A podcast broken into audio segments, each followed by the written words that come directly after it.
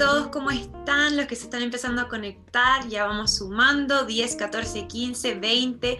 ¿Cómo están? Bienvenidos a una nueva charla Working Holiday, súper improvisada, pero como siempre bien organizada. Hoy día estamos con Claudia Iglesias, que llegó de su Working Holiday a Australia, pero estuvo también tres años allá, vivió en una camper, tiene una historia buenísima y ahora está cumpliendo su cuarentena en un hotel sanitario porque volvió a Chile, así que nos va a contar toda su historia. Muchas gracias por haberse conectado, a Enrique de Working Holiday por haber organizado esto. Yo soy Conifuello de arroba chilean.passport y Claudia, ¿cómo estás? Hola, ¿qué tal? Yo súper bien. Aquí en una cuarentena de princesa. Qué bien. Oye, Claudia, cuéntanos, eh, bueno, un poco de ti para los que se están conectando que no te conocen. ¿Cómo fue tu paso por Australia? Yo sé que ya hay una charla sobre eso, pero como un pequeño resumen para que nos podamos ubicar un poco en tu vida. Bueno, Claudia, yo ya he participado varias veces con Enrique, con Working Holiday CL, eh, charlas en vivo y online, así que bueno, en este momento yo estaba haciendo un tercer año de visa Working Holiday que no terminé, llegué hasta la mitad de mi periodo y me tuve que volver de emergencia a Chile por asuntos familiares. Pero ya he relatado todo lo que es el primer año de visa, mi experiencia, eh, ese es un video que está en YouTube. Luego hablé sobre todo el proceso de cuarentena de coronavirus eh, en un Zoom que hicimos el año pasado, que también quedó grabado como un podcast en Spotify. Y luego conté cómo fue el proceso post pandemia en Australia y cómo ya la vida es relativamente normal. Eso quedó, hice un takeover que quedó en las historias destacadas de mi cuenta y la de, Working Holiday Sale. Así es que ahora, eh, como yo ya he hecho anteriormente tipo introducciones de qué es una Working Holiday en Australia, requisitos y etcétera, hoy básicamente quería hablar sobre eh, temas de dinero porque es un tema que a la gente en general le interesa saber de cuánto finalmente terminas ahorrando, ganando, gastando en el país, lo que es viaje, eh, si es que ya no quieres trabajar y quieres pasarlo bien. Yo estaba viviendo en una camper van, entonces eh, mis últimos meses me dediqué a viajar y aquí yo tengo anotadito todos los números de cuánto gasto en petróleo, en, en mantenciones y etcétera. Entonces, eso es más o menos lo que quería hoy día compartir con quien esté aquí interesado en participar. También les recordamos entonces que si tienen preguntas, hay una cajita de preguntas donde las pueden ir dejando porque en el chat se nos van perdiendo cuando van conversando. Y hablemos entonces de plata, pues hablemos de cuánto cuesta vivir en Australia, cómo lo hacías. Y también me contaste que tenías hartos datos para poder ahorrar, que también cuando uno está viviendo fuera siempre, siempre es bueno saberlo. Eh, a ver, durante mi primer año, todo esto también, yo ya lo he dicho, yo siempre hablo de plata porque soy sumamente cuadrada con las platas. Yo tengo una aplicación móvil que se llama Daily Expenses, donde pongo todos mis ingresos, todos mis egresos separados por ítems y bueno, la matemática te la hace la aplicación sola, entonces puedo ver claramente y gráficamente en qué entra y qué sale la plata. Eh, durante mi primer año de visa, que a mí, eh, los que me conozcan ya sabrán que no me fue nada de bien, tuve muy malas experiencias y me fui con una muy mala imagen del país. Gané en un total de un año viviendo allá y efectivamente seis meses trabajados, me ingresaron 20 mil dólares, o sea, unos 10 millones de pesos chilenos, pero en vivienda me gasté la mitad. Por lo tanto, yo cuando dejé Australia al fin de mi primer año, me fui con 10 mil dólares, que son unos 5 millones de pesos. Eh, mi segundo año me agarró la pandemia. Entonces estuve ahí varios meses, al igual que todos. No hubo nadie que se salvara del coronavirus en un comienzo. Todos quedamos sin trabajo, nosotros no recibimos ninguna ayuda del gobierno australiano, como sí la siguen recibiendo los australianos.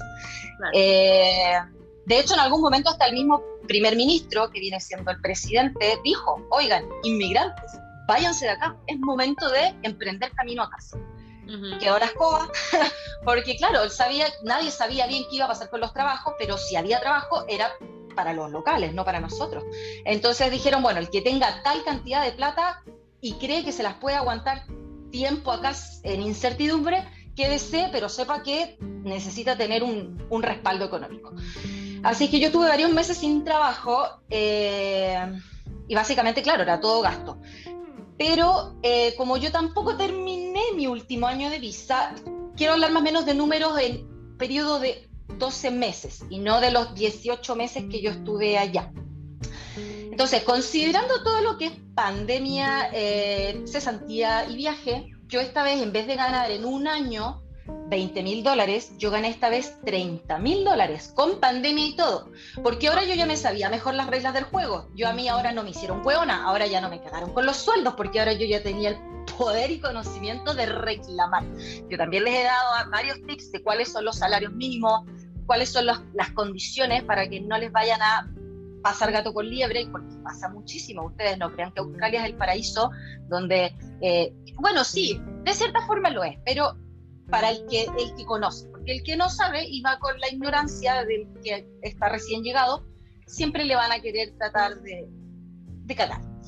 Así que yo esta vez en vez de ganar 20 mil en un año, gané 30 mil, pero eh, mi gasto fue mayor porque estuve bastante tiempo cesante haciendo solamente gasto eh, y porque viajé bastante más también. Además se me ocurrió comprar una camper van que me salió cara, que mucho más cara de todo lo que esperaba porque se pasaba en el mecánico y como todo lo que gasolina eh, o viaje en sí lo tenía que cubrir por cuenta propia y no tenía con quién compartir ese gasto, eh, pues que al final igual terminé después de un año con 10 mil dólares en el bolsillo. O sea, yo hoy día me voy con ahorros de Australia después de un año estando allá, con 5 millones de pesos, 10 mil dólares australianos en el bolsillo.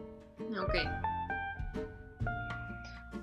Y ahí, de ah. todas formas, ¿tú crees que fue más, es más conveniente vivir en una campervan que en un arriendo en Australia? ¿O tú crees que por el lado de la plata era más conveniente estar arrendando?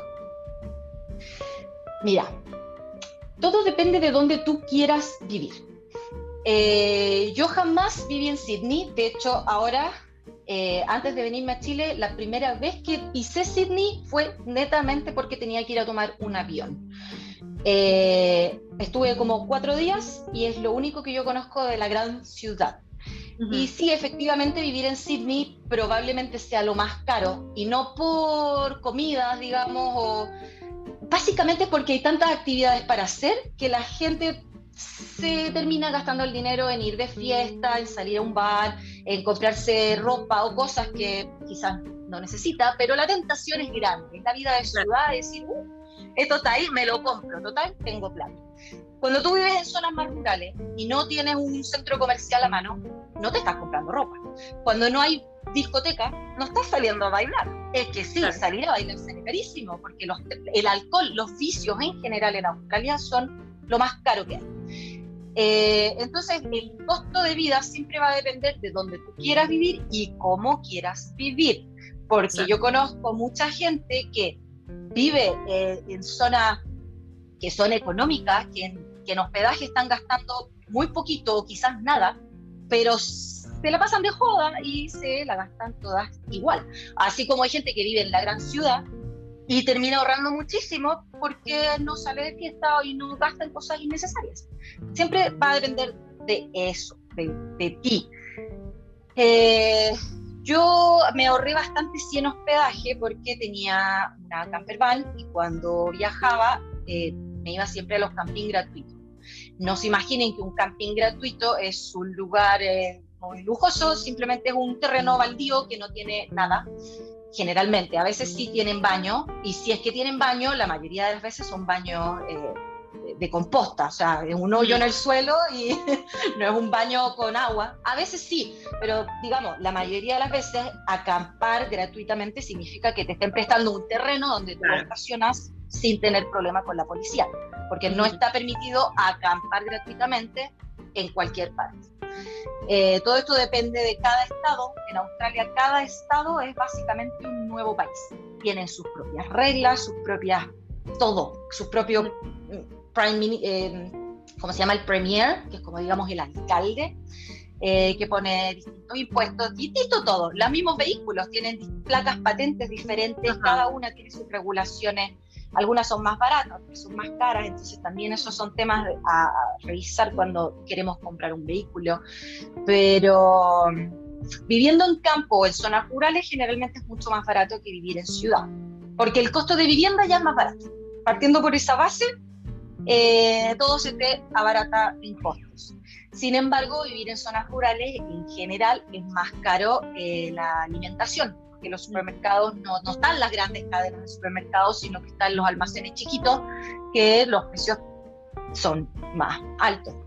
Eh, pero entre suma y resta, yo diría que eh, en un mes, sin problemas, a donde sea que tú vivas, vas a gastar quizás mil dólares australianos, unas 500 lucas chilenas. Eh, pero tú en salario vas a ganar en promedio mil dólares semanales. O sea, Eso en promedio. Hay gente que gana mucho más. Yo llegué a ganar dos mil dólares a la semana, pero a veces ganaba 500 dólares a la semana, porque al comienzo, cuando yo llegué, como digo, me, me cagaban. Eh, entonces, digamos, si te gastas mil dólares a la semana y estás ganando mil semanal, sí o sí vas a quedar con unos tres mil de ahorro si es que no te lo gastas en cosas innecesarias. Eh, eso como hablando siempre en términos promedio, cada uno de ahí ya ve que cómo hace su vida. Claro. Y ahí estabas trabajando, tenías un trabajo, tenías varios. ¿En qué trabajabas? A ver, mi primer año hice trabajo de mucama, de Uber Eats, Uber Eats durante todos los meses que yo no encontré trabajo oficial, porque me fue sumamente difícil encontrar un trabajo al comienzo. Pese a que yo tenía buen nivel de inglés y todo, eh, se me hizo muy difícil. Yo comencé haciendo Uber Eats, continué consiguiendo un trabajo de mucama eh, en la mañana. Y ahí sí tuve doble trabajo cuando trabajaba en la cocina de un restaurante en la tarde. Después eh, me fui de viaje un ratito antes de continuar en una isla donde trabajaba cocinando y después ya se me acababa mi primer año. El segundo año cuando llego consigo eh, trabajo en campo porque necesitaba hacer seis meses de trabajo regional para extender mi visa a un tercer año. Y eh, por contacto, porque en Australia las cosas funcionan tan bien como en Chile, ¿eh? que los contactos al final lo hacen todo. Y conseguí trabajo en un empaque de frutas, en el que duré muy poquito porque me tuve que venir a Chile también por la salud de mi madre. Eh, y tuve dos meses acá en Santiago antes de regresar a Australia en febrero 14, justo unos días antes de que cerraran la frontera.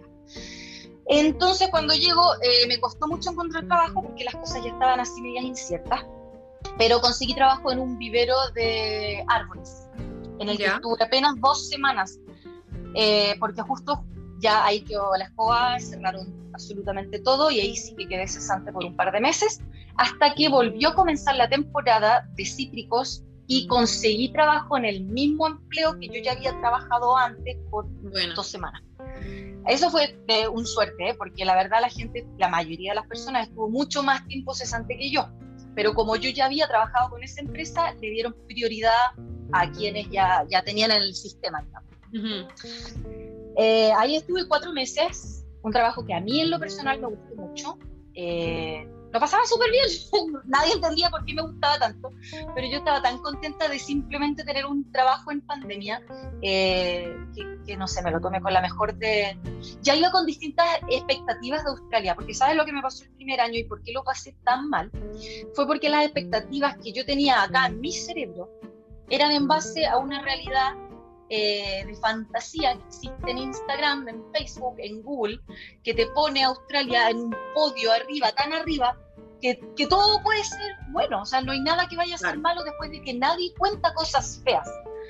Eh, cuando llegas allá y te das cuenta de qué es lo que es ser inmigrante, que ser inmigrante en cualquier país del mundo no es fácil, por eso a mí me da tanta rabia cuando la gente aquí habla mal de eh, haitiano, venezolano, peruano, quien sea, porque es que no se imaginan lo difícil que es que esas personas estén acá tratando incluso siquiera de alimentar a su familia en sus países, porque nosotros los Working Holiday no estamos mandando plata a Chile eh, para alimentar a la familia, en nuestra gran mayoría, quizás alguien sí, pero ya con que te pidan un requisito de tener 3.000, 4.000 dólares en la cuenta, significa que no eres una persona que está luchando por comer. O sea, tú estás llegando a Australia para eh, hacerte un buen dinerito rápido en el bolsillo y después viajar por Tailandia, Bali y pasarlo bien. O sea, tu experiencia de inmigrante ya parte de la base de que tú al menos tienes tus necesidades básicas cubiertas. Eh, pero no es fácil, es sumamente difícil. Algunos la tendrán más sencilla. El que llega con contacto, el que, no sé, ahí cada, cada quien tiene distinta suerte. La mía, la verdad es que no fue buena el primer año. Entonces, después cuando ya en este segundo año yo ya entiendo cómo es la vida en Australia, cómo es ser inmigrante, ya manejo más eh, las reglas laborales, eh, estoy en una mejor posición mental y de conocimiento. Ya no tenía esas expectativas tan altas, ya sabía que las cosas eran bastante más bajas. Entonces, ya habiendo yo personalmente y mentalmente bajado las expectativas, todo empezó a ser mejor. Mm. ¿Pero qué fue lo que te bajó tanto las expectativas? Como qué fue lo que tú te imaginaste que al final era tan diferente? Todo. todo. Todo era, nada era como yo esperaba. Eh, nada, bueno, yo es que yo ya comenté todas esas malas experiencias de, que te trataran mal, que te, humillaran, que te pagaran menos del mínimo, que, que te amenazaran. Eh, mira, eh, hay muy malas prácticas en el país. Eh, no digo que todo, yo siempre estoy hablando de, una experiencia personal y general, no digo que todo el mundo sea malo, yo no digo que todos tengan una mala experiencia, yo hablo de las mías personales y de lo que yo veo en los demás. Yo creo no conocer una sola persona Working Holiday que tenga una experiencia perfecta no existe. A todo el mundo se lo han querido cagar alguna vez con un trabajo, todos han tenido algún drama, que no lo cuenten es otra cosa, pero yo estoy en todos estos grupos de WhatsApp, todos estos grupos de Facebook, donde la gente a diario sale con una nueva historia de que eh, de scam, eh, de estafa, de que, oye, eh, llevo trabajando aquí un mes y todavía no me pagan, ¿dónde reclamo? ¿Cómo lo hago? Oye, me despidieron sin razón, no me pagaron. Que te cobran de más en el arriendo, se quedan con todo. O que te cobran de más que te claro, que te cobran el, eh, ¿cómo se llama el bond en español? como el, eh, esa plata que uno da, garantía, la garantía que no te la quieran devolver, porque es siempre, mira, siempre hay alguna cosita. Y uno cuando llega inicialmente a Australia y tiene este país en un pedestal arriba en el cielo, no se imagina qué cosas tan básicas pasen. Y sí pasan mucho. Por eso siempre hay que tener cuidado. Eh, y bueno, y estar pendiente, saber que te va a pasar algo y tomártelo al final con, como con más eh, calma y saber que son cosas que te van a pasar en cualquier parte del mundo, lamentablemente, no digo que bien, pero ya al menos sabiendo que son cosas que pueden pasar y que te van a pasar, y al menos no te lo tomas tan mal. Porque al final decir, bueno, ya, si al final voy a ganar mil dólares en una semana, bueno, ya.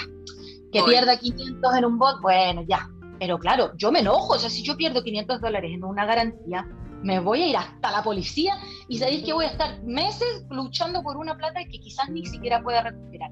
Pero yo en mi mente voy a estar pasándolo mal cuando al final, ah, ya, bueno, ya fue. Al final hay que dejar las cosas pasar y tomárselas de una forma más. Como es que, perder plata siempre es difícil. Es que claro, y, a veces ni siquiera es plata, a veces es como orgullo, a veces es que cuando es laboral y te tratan mal o te dicen cosas feas, al final ya ni siquiera es plata la que te está doliendo, es como una cosa moral de decir, pero ¿cómo me pueden tratar mal en un país donde se supone que, que todo es maravilloso? Bueno, son cosas que pasan y son cosas que yo ya aprendí el segundo año y por eso la verdad es que me fue muchísimo mejor. Yo en el empaque de frutas estaba tan contenta, tan contenta que pasé de ser la que recogía naranjas en el campo a ser supervisora de una línea de exportación. Porque se notaba tanto mi, mi entusiasmo, mis ganas de aprender, de querer estar ahí, que era como, oye, esta chica, bueno, igual si quiere aprender un poco más, la subimos acá y acá y acá, porque es la única que quiere más horas, más horas, más horas de trabajo. Eh, y está siempre ahí, que cuando, que yo, que yo, que yo, que yo, que yo.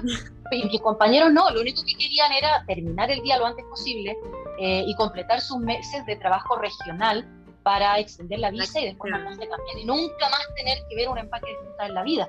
Yo lo entiendo, pero como, no sé, yo ya me tomé las cosas de una manera tan positiva la segunda vez que, que todo me salió bastante bien. Después terminé, cuando me fui de ahí, tenía ya la extensión de mi visa, eh, estaba en un tercer año, dije, bueno, quiero cumplir otro sueño, que es irme a trabajar a una roadhouse, que es como una estación de servicio, digamos, un lugar en medio de la nada, una gasolinera con un, un restaurantito y que venden cosas así, no sé, tabaco, etcétera. Eh, yo trabajé ahí en la cocina. Eh, y ahí sí que ganaba sueldazo, por eso yo siempre quise eh, trabajar en uno de estos lugares, porque tienen muy buena fama de ser lugares buenos para ahorrar dinero. En general te dan el hospedaje, las comidas, vives cerca del trabajo. estás en medio de la nada, o si estás en algún pueblito, el pueblito es muy pequeño, entonces no hay básicamente nada.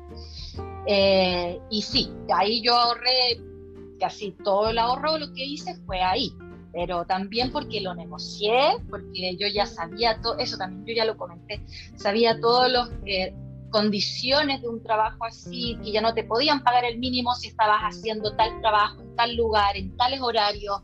Entonces, cuando me estaban pagando el sueldo mínimo, yo voy a conversar con la jefa y le digo, mira, todas estas son las reglas. Tú me tienes que pagar esto, esto y esto otro, y no me lo estás pagando. Y ella quedó como, mira, esta mujer que se la sabe por libro, no le quedó otra que subirme el sueldo, porque sabía que lo que yo decía lo decía de, verdad. Cualquier otra persona no lo hubiera dicho, pero yo ya, ya no estaba para que me siguieran cagando, le dije, ¿sabes que no? Y me empezaron a pagar 34 dólares la hora de trabajo, imagínate, yo ahí me hice millonaria, porque no gastaba ni en hospedaje ni en comida. Nada. Es que eso, Nada. creo que nunca había escuchado a alguien que ganara tanta plata por hora, nunca, en ninguna de las charlas que, que, hemos hecho, ni en Instagram, ni en ninguna parte. Oye, a propósito, quería aprovechar de decirle a toda la gente que está preguntando cuáles son los requisitos, la edad límite para la Working Holiday, todas esas cosas las pueden encontrar en el blog de Enrique, en www.workingholiday.cl. Todo lo que es requisitos lo pueden ver ahí y ahora nos vamos a centrar más en la en la experiencia de Claudia, porque si le ponemos atención, quizás cuando nos vayamos a Australia podemos ganar 34 dólares la hora o más. y sí, no, la verdad es que aparte en este momento, eh, bueno, es que ahora hablando, la frontera está cerrada, eso eh, lo sabemos todos, creo, y no, no les puedo decir cuándo va a abrir la frontera porque nadie lo sabe. Yo dudo mucho, muchísimo que abran este año. Eso está casi firmado que no va a ocurrir en 2021 y quizás tampoco ocurra en 2022. Eh, los que quedan en Australia en este momento son pocos y los que están eh, tienen una forma fácil de conseguir una visa coronavirus, que es justamente para que la gente pueda mantenerse allá de una forma legal, eh, y tienen más ofertas de trabajo de las que han tenido nunca y con los mejores salarios que han tenido jamás. Porque ahora el país está pasando por una crisis de mano de obra barata, nosotros, eh, sobre todo los eh, campesinos. Las frutas, las verduras, el año pasado se perdían en el campo. El granjero tenía que dejar las cosechas pudrirse al sol, porque no había gente que pudiera y sacar eso de la tierra nada, se perdía, salió todos los días las noticias, oh, granjero pierde 20.000 hectáreas de frutillas al sol y porque nadie las quiere recoger. Y era como, uy, qué pena, mira. Ahora cuando más lo necesitan, están desesperados, desesperados por mano de obra, incluso hasta en las ciudades grandes, porque no hay quien atienda los hoteles, los restaurantes, los trabajos que el australiano no hace. Si el inmigrante allá es, necesario, porque el australiano vive en su mayoría en la ciudad y haciendo trabajo de oficina. Así mismo como ocurre con el chileno que vive en Santiago, que no va a ir a trabajar, eh, eh, tú sabes, no sé, levantando la basura de las casas, no, eso lo hace lamentablemente el haitiano. Aún así reclaman que el haitiano, ándate a tu país. Por eso a mí me da mucha rabia. Sucede lo mismo acá y allá, son los mismos comportamientos humanos. Eh, nosotros somos la mano de obra barata. eso es así, va a seguir siendo así quizás por siempre, pero para nosotros recibir un sueldo mínimo es bastante conveniente pensando en todo lo que podemos ahorrar, porque nosotros allá vivimos a, los inmigrantes, vivimos en casas compartidas con 3, 4, 5, 6, hasta 10 personas con tal de que nos salga más económico. Compartimos vehículos, no nos compramos un auto último modelo, nos compramos un auto de 20, 30 años de antigüedad. Eh, entonces, claro, toda la vida ya la hacemos en base a vivirla para un periodo corto de un año y ahorrar lo más posible los que queremos ahorrar, porque hay gente que, claro, dice, bueno, yo ya ahorré suficiente, ahora quiero vivir la vida loca, eh, o, o, viajarla. Yo también, a último, también me dediqué bastante a, viajar por Australia. Eh, como te comentaba, yo me compré una camper van cuando llegué allá eh, en octubre de 2019 a comenzar mi segundo año de visa. tenía ahorros, pero si bien yo sabía que tener un auto de segunda iba a ser caro, porque sabía que iba a tener problemas, porque, claro, también uno lee en Instagram, en Facebook, uy, sí, pero si comprarse un auto de segunda en Australia es súper barato. Y sí, lo es. Encuentras desde mil dólares un auto, 500 lucas chilenas, y de ahí para arriba, claramente. Pero ese auto de mil dólares, ten por seguro, pero te lo firmo aquí y ahora, que como mínimo, como mínimo le vas a tener que meter el doble de dinero para arreglarle todo lo que venga mal. Eh, porque si bien te puede funcionar muy bien por un mes, dos meses y de repente plácate, cagó el motor. eh, o, no sé, el radiador, lo que sea. Yo con mi van, que por ahí tengo varias fotos en Instagram, eh, era hermosa. lo que más me dolió fue dejar la camper van. Eh, ¿Cómo? Es tu casa al final, entonces duele. Es que claro, era mi casa. yo vivía y, o sea, era mi casa y la quería como tal. Eh, sin embargo, me dio tantos problemas, tantos dolores de cabeza, tantos, tantos, tantos, que en algún momento también dije como ya, es suficiente. Ya, ya, basta con esto de la, uy, la Van Life, porque la mentira Van Life era un parto. Eh, mira, yo por esa camper van pagué caro, caro para la comparación de lo que generalmente la gente compra. Yo me compré una Toyota Hiace del 87, así de antigüita era eh, y tenía estos techos que se levantan, entonces tú podías estar de pie, por lo tanto era súper cómoda de estar dentro. Eh, tenía cocina, baño, baño, sí, tenía baño, baño químico. entonces tenía, bueno, la cama, el living, comedor, todo, y encima me he transportado de un lugar a otro. Por ella yo pagué 8.500 dólares, el equivalente a unos ¿cuánto es eso? A ver, unos 4 millones y medio de pesos por ahí. Eh, si bien tú puedes encontrar por desde los 5 mil dólares más o menos eh, de otras marcas y no con el techo para arriba y que no venga con tantas comodidades como venía la mía. Eh, sin embargo, claro, uno dice ya, 8.500 de inversión y ya, ya está, ¿no? Porque después además de las reparaciones, que fueron varias, que fueron en total para mí unos 3 mil dólares solo en reparaciones, o sea, un millón y medio de pesos, eh, venían todos los extras, que era, uff, es que no hay ni siquiera platos acá, no hay olla, no hay nada, no hay ropa de cama. Ok, vamos sumando. 2 mil dólares solamente en acondicionarla como vivienda.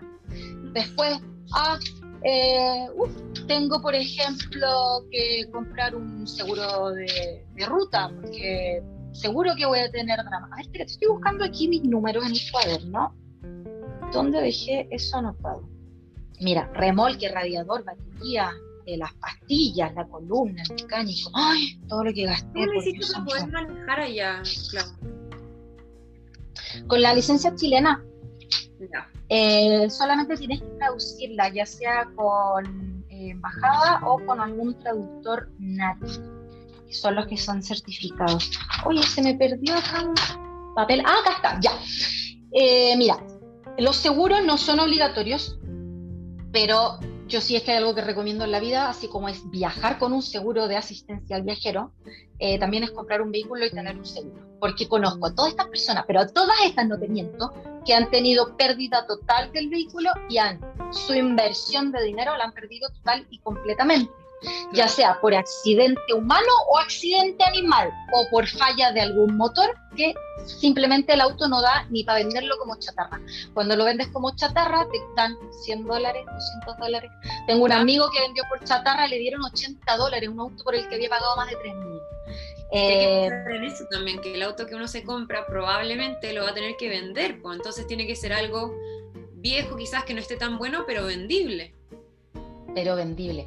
Y el problema, esto es, es complicado de elegir porque cada estado en Australia tiene sus regulaciones con los vehículos. Cada uno te pone diferentes trabas de compra y venta y de pasar las patentes, porque, ah, ¿quién te dijo que son casi 800 dólares anuales de patente? O sea, 400 lucas solo anual por pago de patente. Eh, ahí ya vamos, con todos los extras. Oh, te toca pagar el rego, que es el registro de la patente, digamos. 800 eh, dólares de una. Eh, yo, por ejemplo, bueno, lo que siempre recomiendan en general es comprar un vehículo que tenga placa patente de West Australia. ¿Por qué? Simplemente porque es más económico la patente, porque es más sencillo de comprar y vender y porque a diferencia de los demás estados, ellos no te piden hacer una revisión técnica para pagar la patente. Los demás estados, y este es el problema del por qué mucha gente termina perdiendo el vehículo, es porque tiene patente de Queensland, de Victoria, de Tasmania, y cuando llega el momento de querer pagar patente, tienen que pasar una revisión técnica que realmente el vehículo no la pasa. Y al final, pasar la revisión técnica implica hacer tales reparaciones que son más caras que el valor del vehículo mismo. Entonces, llega el momento de decir, uff, el vehículo lo compré en 3.000 y de puro reparaciones técnicas tengo que gastar 2.500 para pagar la patente que cuesta 800.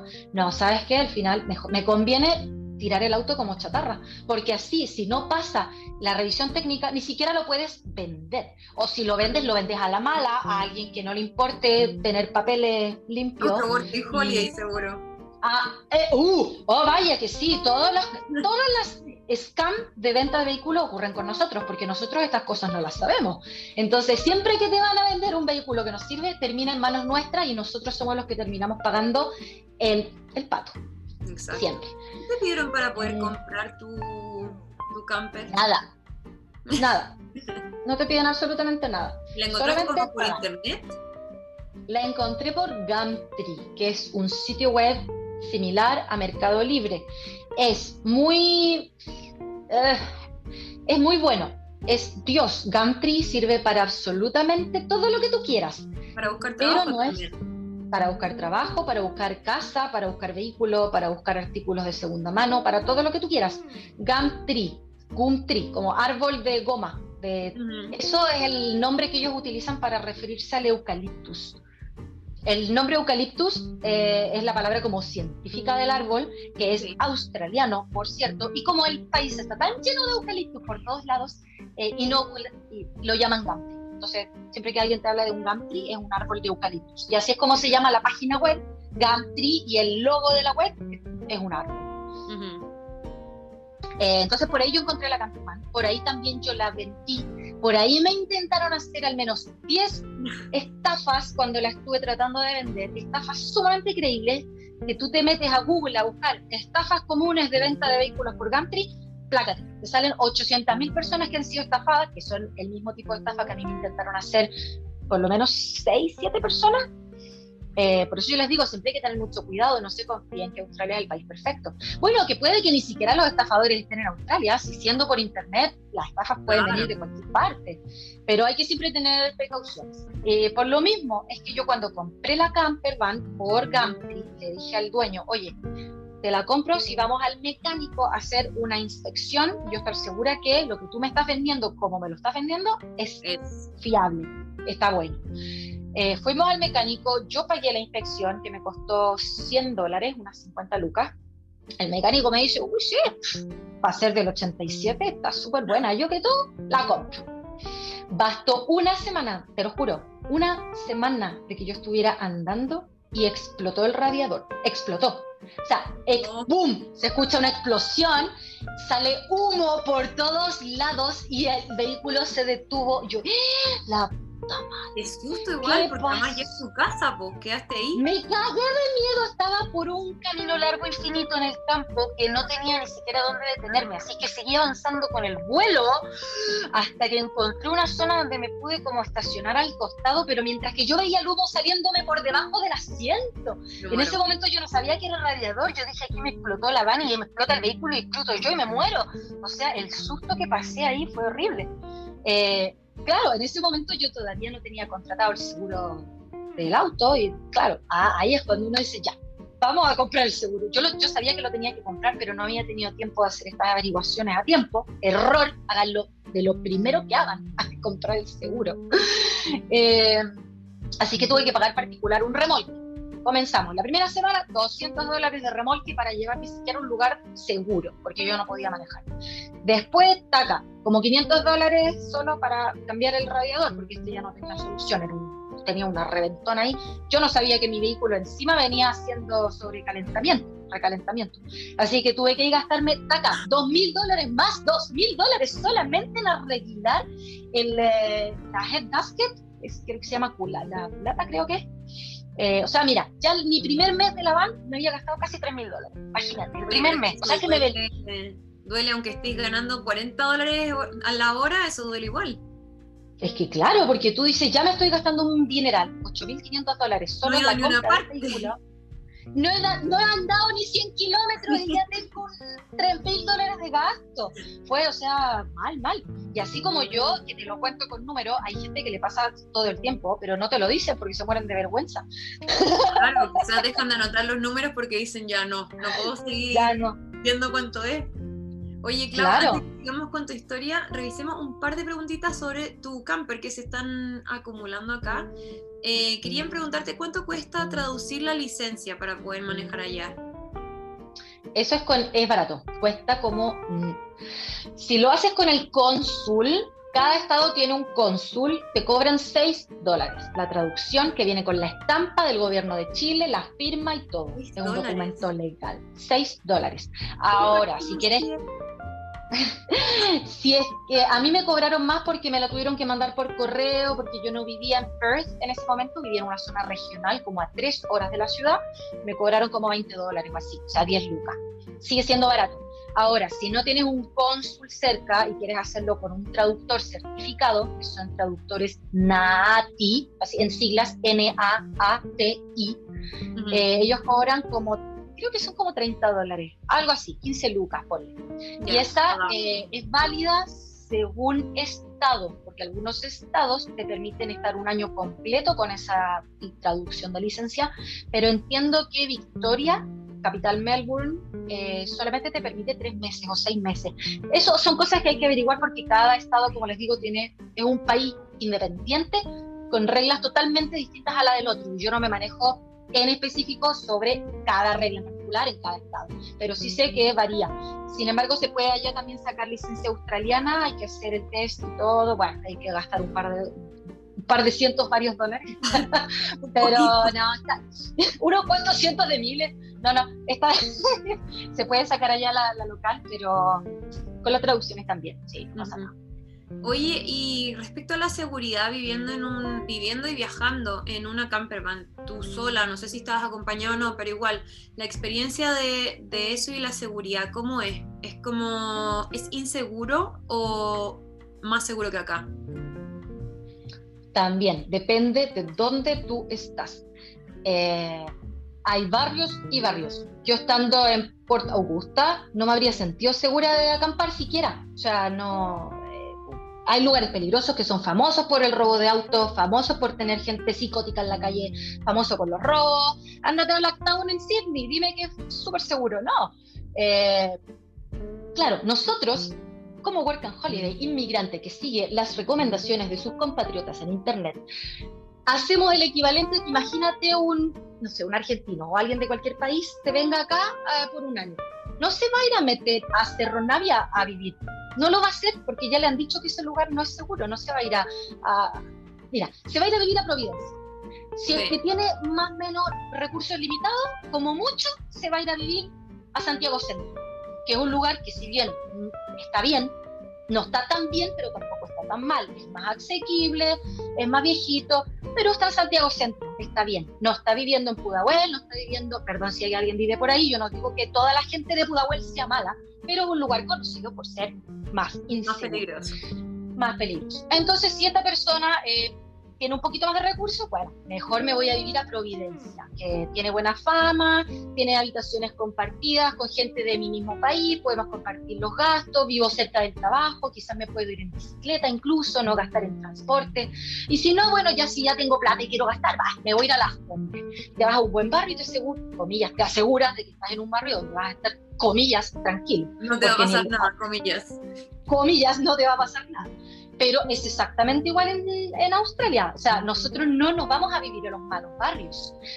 En comparación, la cantidad de barrios malos en Australia es mucho menor que la comparación en Chile, pero de que existen, existen. La cosa es que nosotros no las comentamos mucho porque no estamos viviendo en esos malos barrios.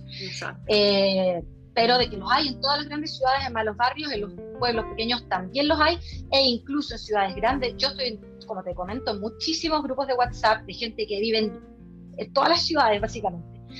todos los días comentan las chicas, hoy de nuevo me tocó un demente, porque hay mucha gente con problemas psicológicos también en Australia, sobre todo en Melbourne, que entra a los trenes y se pone a golpear a la gente, hace escándalo, eh, que te revientan una botella en la cabeza, que ayer, ayer estaban hablando que una chica, alguien en la calle la agarró a patadas, una chica que venía saliendo de su trabajo de noche, eh, iba caminando a la casa, caminando, y aparece un grupo de gente y la empieza a patear, terminó en el hospital, uy, no sabes qué. Son historias que nadie comenta porque ¿para qué decir lo malo si podemos decir lo lindo? Pero de que pasan cosas feas, pasan mucho. Hay un montón de drogadicción, hay, mm. hay indigentes, hay gente que... O sea, tú no lo vas a ver tanto, tú como Working Holiday no lo vas a ver porque vas a estar en un buen barrio, pero de que existe, existe. Claro, lógico, en todas partes. Es que eso es un poco la idealización. Si bien las condiciones son mejores que acá, no se puede negar que, que sí pasan cosas. También estaban preguntando harto cómo saber eh, si las condiciones de trabajo que te están ofreciendo son las correctas, si el sueldo que te están ofreciendo es el que corresponde. ¿Dónde se pueden averiguar todas esas cosas? En la página web Fair Work. Fair se escribe fire como justo, work, trabajo. Fair work.com.au creo que es, y ahí te aparece todo el listado, tú pones en qué rubro quiero trabajar, por ejemplo, hospitality, hospitality es como turismo, ya, ¿qué cosa es hospitality? Em, cocinera, dale, ¿tienes estudio de cocinera? ¿Tienes experiencia? Eh, ¿Qué cosas puedes hacer? Y vas ahí filtrando, filtrando, filtrando según tus aptitudes y llegas a el monto final que te especifica con peras y manzanas cuál sería tu salario mínimo, cuáles son los pagos extras que te tienen que dar si es que trabajas muy temprano o muy tarde, o si haces ciertas actividades que no te corresponden a ti como ayudante de cocina, le corresponderían a un chef, por ejemplo. Ya. Y ahí aparecen todos los detalles, todos los detalles en la página Fair Work. Y también eh, preguntar a los compañeros. Yo también esto está en, las historias destacadas de Working Holiday le pueden revisar, yo hablé de todo esto en extenso sobre los tipos de contratos y las condiciones mínimas de cada uno. Di mi ejemplo cuando yo trabajaba en la Roadhouse y por qué yo pedía más dinero en base a todas estas cosas. Todo esto yo ya lo conversé. Eh, es un tema que da para largo, pero sí que existe una web que te ayuda a, a, ver todo el tema de los salarios. Oye, también estaban preguntando, ¿qué te hubiera gustado saber de Australia antes de haber ido la primera vez? Aparte de que no era todo como se ve en Instagram. Eh, uy, qué buena pregunta. Creo que me hubiera gustado, creo que me hubiera gustado leer malas experiencias. Y no porque quisiera hacerme una mala imagen, yo no digo que Australia sea un país malo, o sea, no, no es lo que quiero transmitir para nada, para nada. Simplemente quiero bajarle los humos un poco a la gente para que no les pase lo que me pasó a mí. Para, eso es lo que yo hubiera querido al comienzo, tener los humos un poquito más abajo, saber que las cosas no eran flores y corazones y que eh, iba a haber muchos problemas. Y no es que me hayan pasado a mí, es que le pasa a todos. O sea, no hay nadie que se salve. Y nadie lo contaba. Todo el mundo te mostraba una fotito hermosa eh, con los pies en la playa, con los animales. Entonces uno dice, ay, qué lugar tan genial, esto es plata, grito, grito y plata. Y sí, mm. puede que lo sea, y sí que lo es. O sea, los sueldos, imagínate que yo ganaba 34 dólares a la hora, eso no lo voy a No, no olvidar, lo tengo grabadísimo. Nunca más voy a ganar tanto dinero si yo no digo que Australia sea un país malo.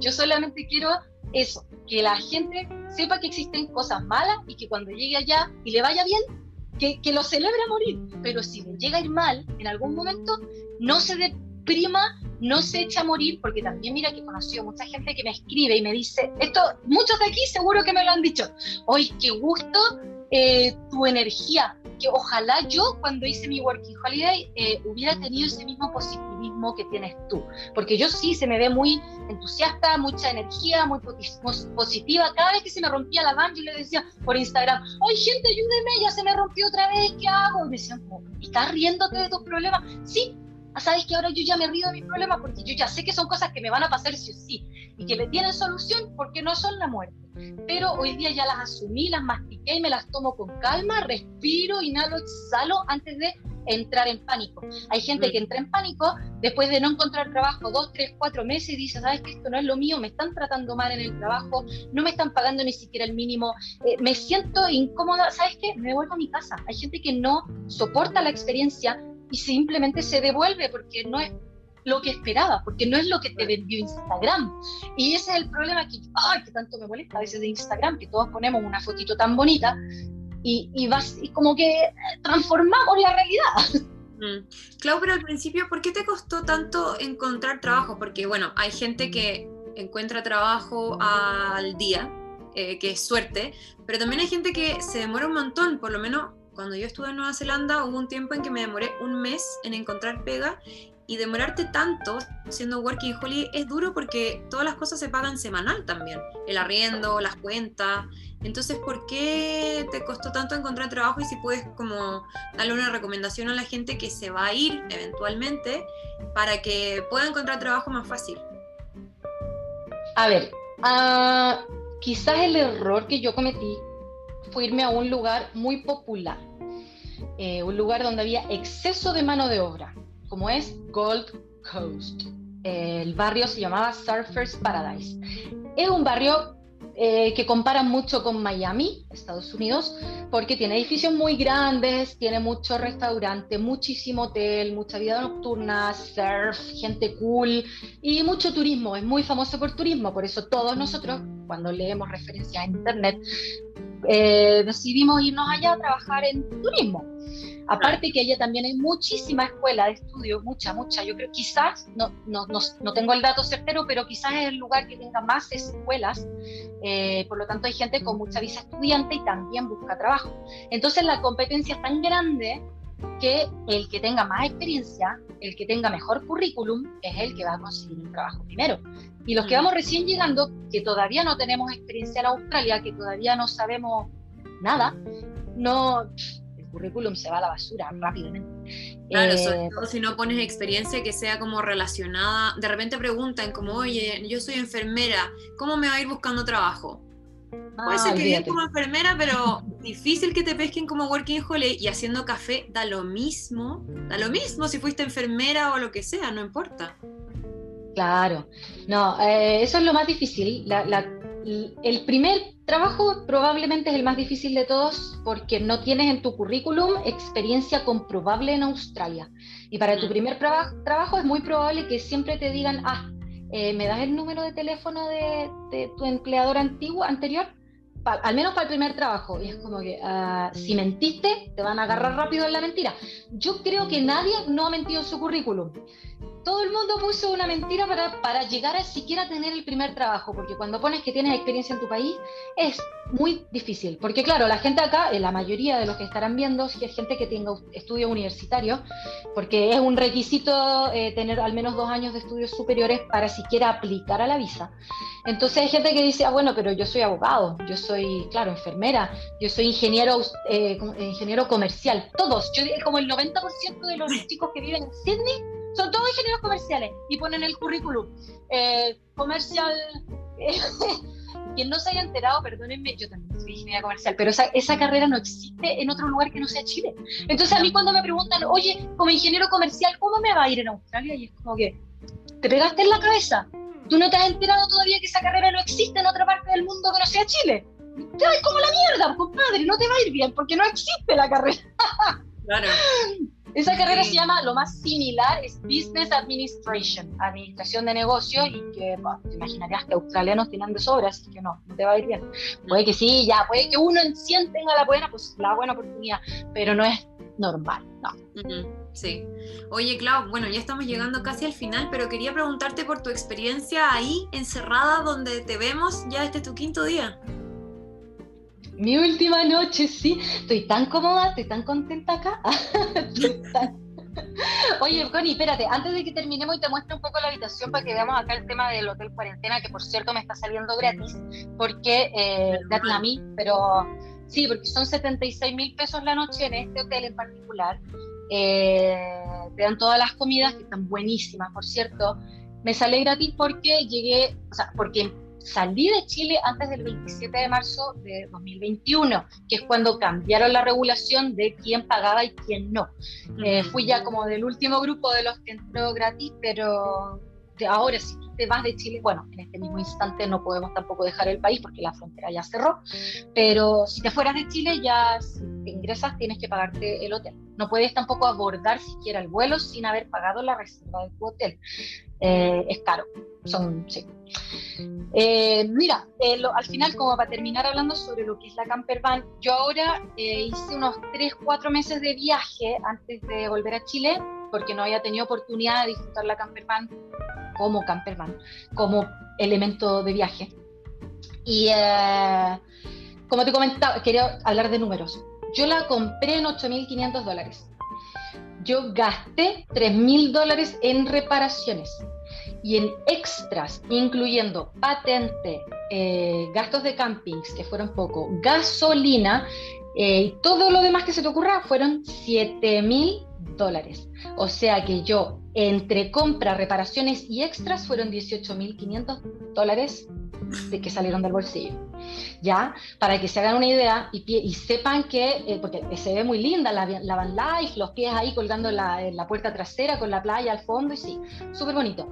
Pero es complejo muchas veces. Eh, incluso conseguir gasolina en lugares eh, aislados, conseguir agua, conseguir campings, a veces no hay camping, no hay lugares donde quedarse. Yo la última vez, sobre todo en el estado de New South Wales, que no es muy amigable con los con los con la gente que acampa, eh, tenía que manejar 100 kilómetros, 200 kilómetros, 300 kilómetros para llegar al camping más cercano sin que me pasaran una multa.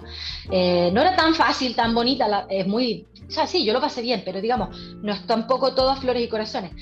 Cuando la vendí, tuve la suerte de que yo conseguí pasar la revisión técnica haciendo varios arreglos eh, y ese documento de yo ya haber pasado la revisión técnica me dio el valor necesario de venta a un valor justo, porque si no, es que no me pagaban ni un cuarto, si yo no hubiera pasado la revisión técnica no me pagan nada, pero la pude vender en 10 mil dólares, o sea, 5 millones de pesos. Recuperé al menos lo que es lo que yo gasté en comprarla y lo que gasté en extras, o sea, o sea, en reparaciones, perdón. Y todo lo demás, que claro, bueno, gasolina, camping y tal, que son gastos relacionados a, vivienda, que si no hubiera tenido la campera, hubiera tenido que pagarlo en una casa propiamente tal. Así que eso, si bien es como asociado a la camper, pero tampoco tanto, porque es un gasto que de todas formas iba a tener que hacer. Eh, ¿Qué más? Mira, yo en estos tres meses recorrí eh, 10.200 kilómetros en un viaje de 100 días, ¿ya? Eh, desde más o menos Perth, que es en el estado oeste, hice toda la vuelta por el sur, atravesando West Australia, South Australia, Victoria y New South Wales hasta Queensland, la vendí en Byron Bay. Uh, eso fueron 10.200 kilómetros y gasté en gasolina unos 1.300 dólares, o sea, 700 pesos chilenos. En comida gasté algo similar, que fueron 1.000 dólares, o sea, unos 540 mil pesos chilenos. Y campings casi yo no gasté, pagué como cinco noches porque por obligación en algunas veces no tenía camping gratis, pero la mayoría de veces tú tienes opción de dormir gratis en algún lugar donde no vas a tener baño, no vas a tener ducha, no vas a tener electricidad, pero puedes estar gratis. O sea, siempre vas a encontrar un baño público en el camino si necesitas usar el baño. Yo igual tenía el mío, pero también encuentras duchas frías en las zonas de playa. Yo me bañaba con una botella de agua. Eh, entonces siempre uno se las puede arreglar si quiere viajar de una forma más económica. Eh, bueno, eso era respecto a la camper para, sí, creo que eso. Seguro, rego petróleo, kilómetros. Bueno, sí, eso. Ah, ¿Alguna pregunta? Quedo impactada con los números. ¿Qué quieres que te diga? O sea, lógicamente me imaginé que era caro, pero, pero no pensé que la vida en campervan era tan cara y sobre todo con los imprevistos. Creo que tenía pensado que podían ser menos, pero después de lo que te pasó con todo el humo y explosión, claro, sí o sí, sí o sí iba a aumentar. Sí, aparte que bueno, em, yo estoy sola. Si esto tú lo haces en pareja, obviamente que el gasto se divide a la mitad.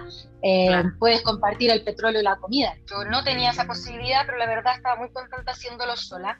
Podía financiarlo, pero el principal gasto de un vehículo es básicamente el petróleo, porque las distancias son enormes, enormes. Yo una vez, no en este road trip, en esta campervan, en otro viaje con otra gente, un día hicimos mil kilómetros. De Alice Spring a Darwin, 2.000 kilómetros en un solo día, o sea, manejamos 12 horas de corrido porque en el camino no había nada. Ese es un caso extremo, cuando estás en medio del desierto atravesando la nada misma. Pero en general, si quieres desplazarte de un punto A a un punto B, nunca vas a manejar menos de 100 kilómetros, 200 kilómetros en un día, eh, porque las distancias son grandes y las atracciones no es que estén al lado una de la otra. Quizás sí en la East Coast, que es tan famosa, la costa este del estado australiano, el estado de Queensland, es quizás el más famoso por lo mismo, porque por geografía las distancias entre cada atracción están un poco más cercanas. Mm. Eh, pero si te sales de esa zona ultra popular, que a la vez es más cara, es más llena de gente, menos estacionamiento, es más eh, famosa, eh, ya las distancias son grandes. Entonces el principal gasto siempre es petróleo. Los imprevistos también, yo además tenía seguro del vehículo y seguro de asistencia en viaje, que si yo hago la suma y la resta de lo que me hubiera salido a mi particular, arreglar todos mis problemas, versus lo que yo gasté en el seguro de asistencia en viaje, por ejemplo, que yo contraté RAC, RAC, eh, que es el que más les recomiendo. Eh, no tengo convenio con ellos, no se preocupen, pero de verdad que es muy bueno, RAC. Eh, yo pagaba en mi caso particular 315 dólares al año por tener al año, 315, se paga anual. No hay opción de comprarlo mensual, porque de hecho yo lo compré anual ahora en octubre y mi seguro vence en octubre, pero perdí medio año. Sin embargo, yo todo lo que los ocupé, a mí me remolcaron cuatro veces, imagínate. O sea, yo ya con los remolques tengo más que cubiertos 815 dólares, pero más que cubierto. Cada vez que se te, se te queda el vehículo sin batería, ellos van... una vez yo estaba manejando y se me rompió un push rod, que no sé, una varilla, el, perdí el, el, vehículo también, quedó, no avanzaba más. De repente yo iba en la carretera y escuché algo que se quiera, ¡taca! Y ya el acelerador no me funcionaba. Tuve que saber frenar de emergencia en un costado y de ahí ya el vehículo no me andó nunca más. Ahí necesité dos remolques porque me quedé parado un domingo, que no había ningún mecánico. Siempre pasan las peores cosas los domingos, ¿cachai? En horario de urgencia. Siempre. En horario de urgencia. Que obviamente allá los sábados y domingos cobran todo más caro. O sea, si yo hubiera necesitado un remolque un domingo, sale, ese remolque no me hubiera costado menos de 600 dólares. Mm. Yo ya pagué 315 al año con el seguro de asistencia. Entonces, ah, mira, esto sí que es un buen dato de los seguros y el, y el que a mí, mira, yo por ejemplo, te voy a dar un solo ejemplo de todos los que tengo. Mi compañera de casa, una chica de Taiwán, iba eh, volviendo de una junta con sus amigos, en, vivíamos en el campo, en una zona llena de canguros, llena, llena, llena. Eh, y ella, eh, ¡ay, que esto me da hasta rabia! Porque iba ella pasando y ve un canguro cruzándose enfrente, que es de lo más normal del mundo, o sea, el canguro en el campo ya a, mí me dan odio, lo detesto, porque no puedo conducir tranquila porque sé que voy a tener un accidente. Personas que tienen accidentes con canguros son accidentes fatales. la mayoría de accidentes que ocurren con canguros terminan en muerte o pérdida total del vehículo. Eh, porque son animalotes grandes que se te cruzan y te están, o sea, es como chocar, no sé, con un dinosaurio.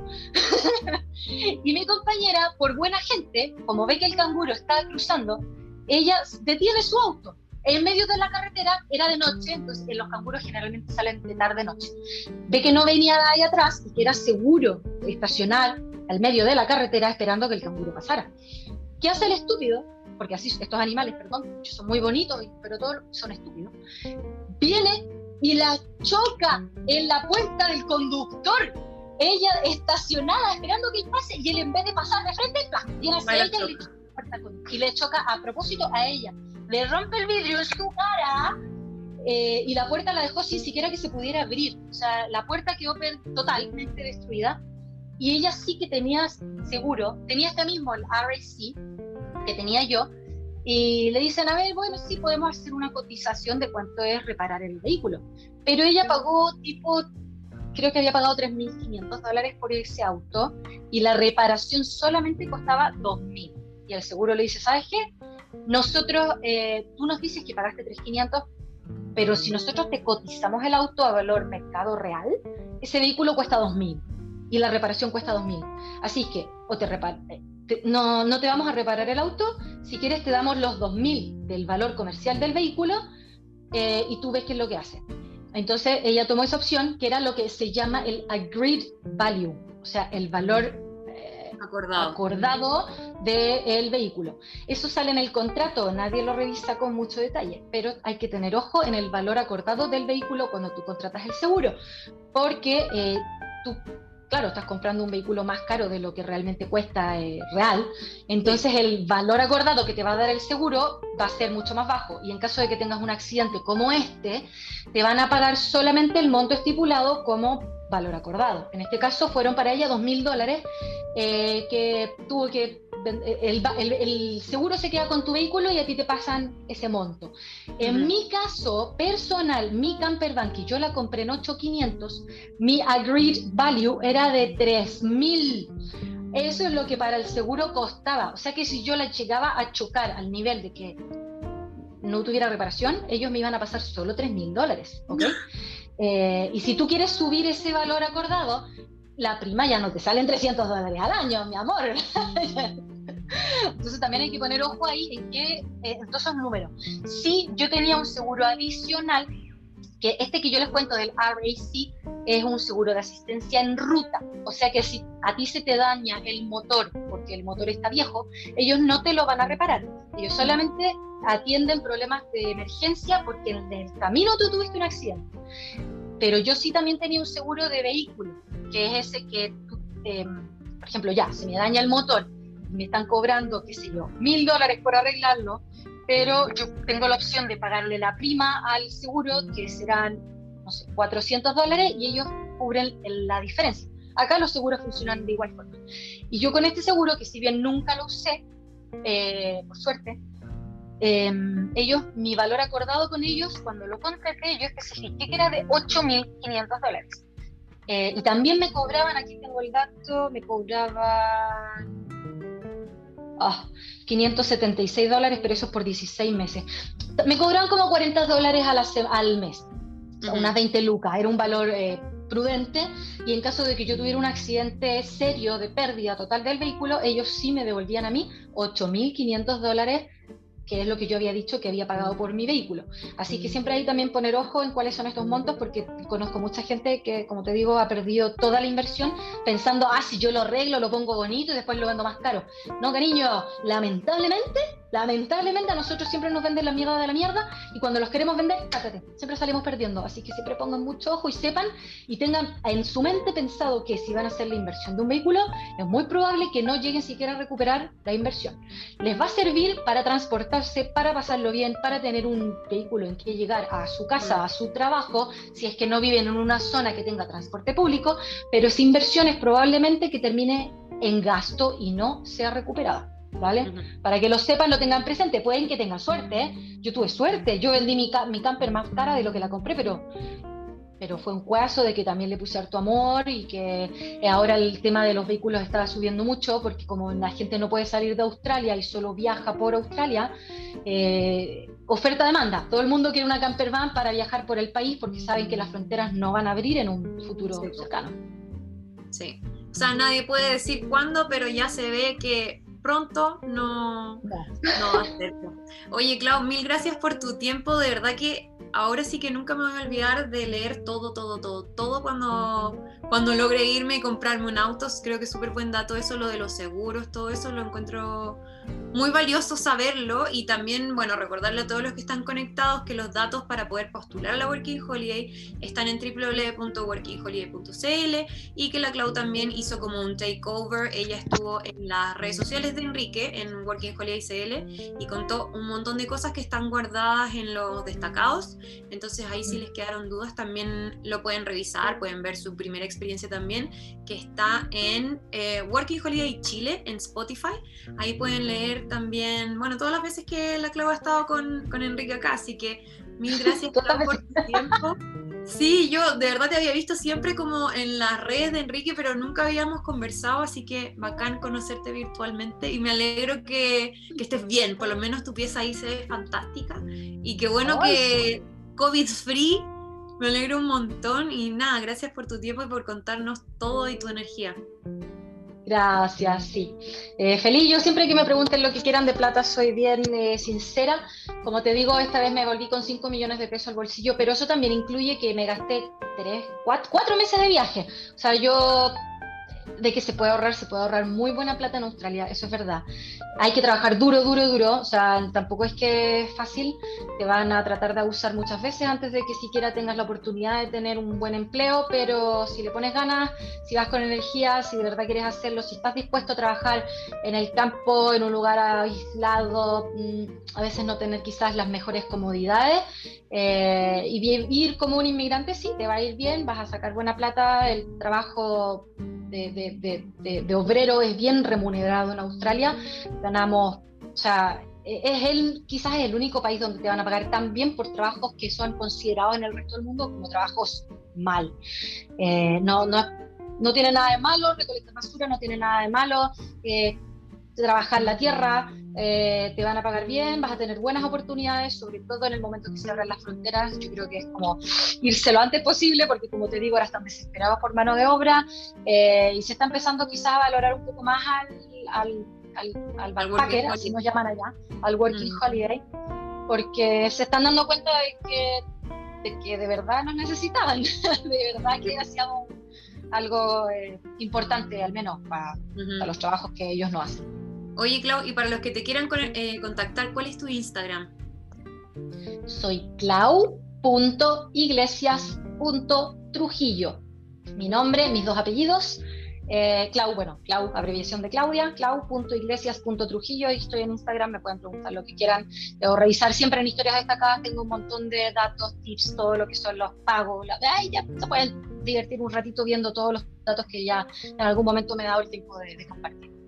Bacán. Muchas gracias, Clau. Y bueno, también darle las gracias a Enrique que está ahí escuchándonos por organizar esta charla. Y nos vemos pronto, ojalá, en otra charla Working Holiday. Gracias, Clau, te pasaste. Abrazo a todos los que se conectaron también, que estén muy bien. Oye, ¿no tenemos preguntas? O sea, nos pasamos del tiempo ya. ¿Qué hora es? ¿Cuánto llevamos? Una hora. Ah, ya está. Sí. Pero cualquier pregunta igual por tu Instagram te la pueden hacer, po. Sí, todo lo que quede pendiente, perdón, me alargué, yo siempre me alargo con, con las habladas. No, pero es que había mucho que contar, po. Había que escucharlo, era muy necesario. Gracias, Clau. Bueno, nos vemos, chao. Te abrazo, chao, chao.